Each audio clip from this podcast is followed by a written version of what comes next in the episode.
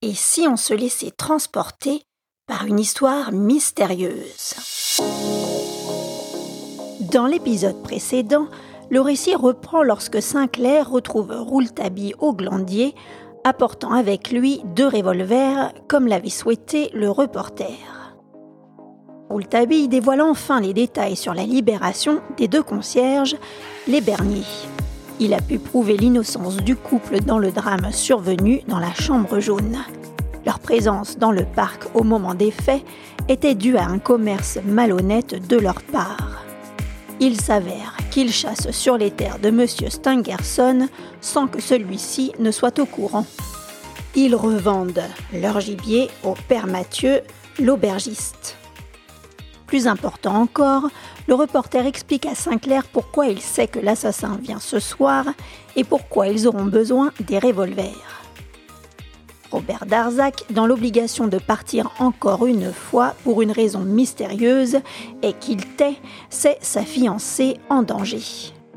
Il fait valoir que les deux attaques précédentes se sont produites à chacune de ses absences. Il est persuadé que l'assassin fera une nouvelle tentative ce soir. Vouant une entière confiance à Rouletabille, il lui demande de protéger sa fiancée en son absence et le reporter accepte. Rouletabille a d'ailleurs maintenant l'intime conviction que Robert Darzac et mademoiselle Mathilde savent qui est l'assassin quand un autre personnage troublant entre en scène, Arthur Rance, ce scientifique américain que Rouletabille avait croisé à la réception de l'Élysée, souvenez-vous, quelques jours avant l'attaque de la Chambre jaune. Et ne rate aucun épisode des aventures de Joseph Rouletabille en t'inscrivant sur le site il était un. Allez, c'est parti. Chapitre 20 un geste de mademoiselle Stangerson. Rouletabille s'approcha d'Arthur Rance et lui demanda Vous me reconnaissez, monsieur? Le gentleman répondit Parfaitement, j'ai reconnu en vous le petit garçon du buffet. En entendant petit garçon, le visage de Rouletabille devint rouge de colère. Arthur Rance poursuivit. Je suis descendu de ma chambre pour venir vous serrer la main. Vous êtes un joyeux petit garçon. L'Américain tend sa main à Rouletabille. Il se détend et lui serre la main en riant. Il me présente, il présente Monsieur Arthur William Rance et il l'invite à partager notre repas. Non merci, je déjeune avec Monsieur Stangerson, fit-il. Je croyais, monsieur, ne plus avoir le plaisir de vous revoir. Ne deviez-vous pas quitter notre pays le lendemain ou le surlendemain de la réception à l'Élysée? Rouletabille et moi prêtons une oreille très attentive à chaque parole de l'Américain en prenant soin de ne pas laisser paraître notre curiosité. Le visage rose violacé de l'homme, ses paupières lourdes, certains tics nerveux, tout démontre, tout prouve son alcoolisme. Comment ce triste individu peut-il être ami intime avec l'illustre professeur? Frédéric Larsan m'expliqua quelques jours plus tard que, tout comme nous, il avait été surpris et intrigué par la présence de l'Américain au château. Le policier m'avait appris que M. Rance n'était devenu alcoolique que depuis une quinzaine d'années, c'est-à-dire après que le professeur Stangerson et sa fille eurent quitté Philadelphie. À l'époque où les Stangerson habitaient en Amérique, ils avaient connu et beaucoup fréquenté Arthur Rance, qui était un des spécialistes du cerveau les plus distingués et reconnus au monde. Enfin, il faut retenir un fait important qui explique sa relation proche avec la famille Stangerson. Un jour, le savant américain avait rendu un grand service à mademoiselle Stangerson. Il la sauva, au péril de sa vie, d'un accident de voiture quand des chevaux emportés foncèrent droit sur elle. Il était même probable qu'à la suite de cet événement, une certaine amitié était née entre Arthur Rance et la fille du professeur. Mais rien dans tout ceci ne laissait supposer la moindre histoire d'amour. Où Frédéric Larsan avait-il puisé ses renseignements? Il ne me le dit pas, mais il paraissait à peu près sûr de ce qu'il avançait. Si nous avions su ces détails au moment où Arthur Rance vint nous rejoindre à l'auberge du donjon, il est probable que sa présence au château nous eût moins intrigués. Mais dans tous les cas, ces circonstances ne faisaient qu'augmenter l'intérêt que nous portions à ce nouveau personnage.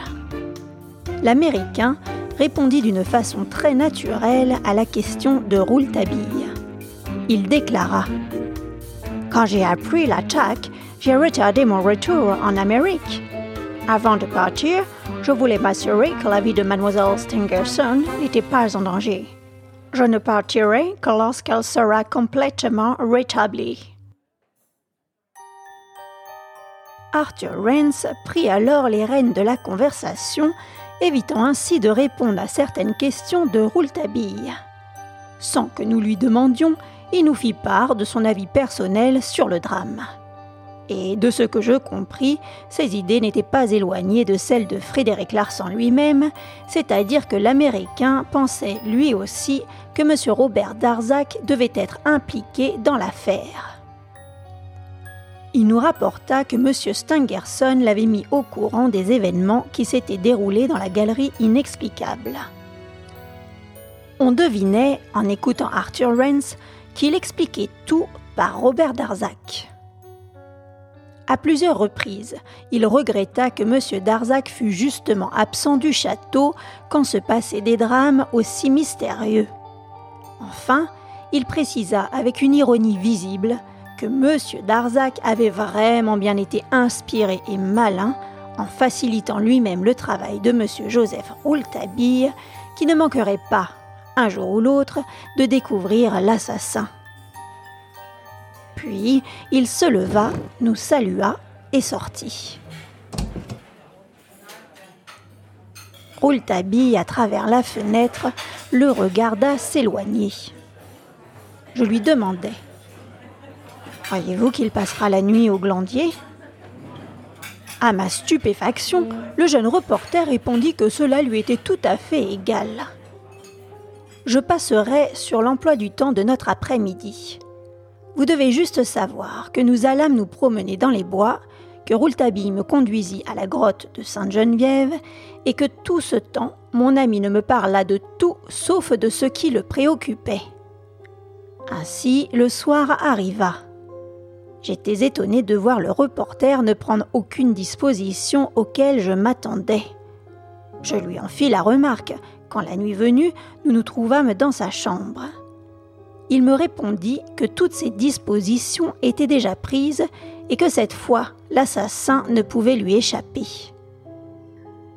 Comme j'émettais un doute, lui rappelant la disparition de l'homme dans la galerie, et que le même fait pourrait de nouveau se produire, il répliqua qu'il l'espérait bien et que c'est tout ce qu'il désirait cette nuit-là. Je n'insistai pas, sachant par expérience combien mon insistance aurait été déplacée et n'aurait servi à rien. Il me confia que, depuis le lever du jour, le château était surveillé par ses soins et par les concierges, de telle manière qu'il était impossible de s'en approcher sans qu'il n'en soit averti. Il ajouta que dans le cas où personne ne viendrait du dehors, il savait son esprit tranquille concernant les faits et gestes des personnes du dedans. Il était alors six heures et demie. Il se leva, me fit signe de le suivre et, sans prendre aucune précaution, sans essayer même d'atténuer le bruit de ses pas, sans me recommander le silence, il me conduisit à travers la galerie. Nous atteignîmes la galerie droite, puis le palier de l'escalier que nous traversâmes. Et nous passâmes devant l'appartement du professeur Stangerson. À l'extrémité de cette galerie se trouvait la chambre occupée par Arthur Rance. La porte de cette chambre se dressait juste en face de la fenêtre est, là où, précédemment, Rouletabille avait placé le père Jacques. Quand on tournait le dos à cette porte, on voyait toute la galerie en enfilade. aile gauche palier et aile droite. Il n'y avait que la galerie tournante de l'aile droite que l'on ne voyait pas. Rouletabille dit Cette galerie tournante de l'aile droite, je me la réserve. Vous, quand je vous le signalerai, vous viendrez vous installer ici.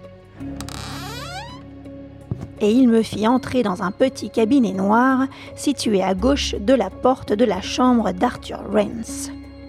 Depuis ce recoin, je pouvais voir tout ce qui se passait dans la galerie. Je pouvais également surveiller la porte de la chambre de l'Américain. Il faisait clair dans la galerie. Toutes les lampes étaient allumées. Il faisait noir dans le cabinet. C'était là un poste de choix pour un espion. Car que faisais-je là sinon un travail d'espion Un travail de petit policier? Cette idée me dérangeait car, même en passant sur mes instincts naturels, ma profession d'avocat ne s'opposait-elle pas à de telles pratiques? Si au palais on venait à apprendre ma conduite, quelles en seraient les conséquences? Rouletabille, lui, ne s'imaginait même pas que je puisse lui refuser le service qu'il me demandait. Et il est vrai que je ne lui refusais pas. D'abord parce que je ne souhaitais pas passer pour un lâche à ses yeux, ensuite parce que j'avais le droit de chercher la vérité en tant qu'amateur, enfin parce qu'il était trop tard pour me tirer de là. Pourquoi n'avais-je pas eu de scrupules plus tôt? Parce que ma curiosité était plus forte que tout. Et puis aussi, je pouvais dire que j'allais contribuer à sauver la vie d'une femme. Aucun règlement professionnel n'interdisait un tel acte de générosité. Nous revînmes à travers la galerie. Comme nous arrivions en face de l'appartement de mademoiselle Stangerson, la porte du salon s'ouvrit. Le maître d'hôtel l'avait poussé alors qu'il effectuait le service du repas. Depuis trois jours, M. Stangerson dînait avec sa fille dans le salon du premier étage.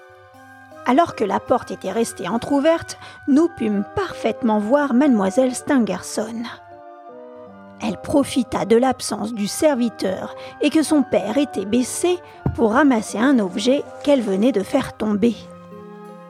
Elle versa à la hâte le contenu d'un flacon dans le verre de M. Stangerson.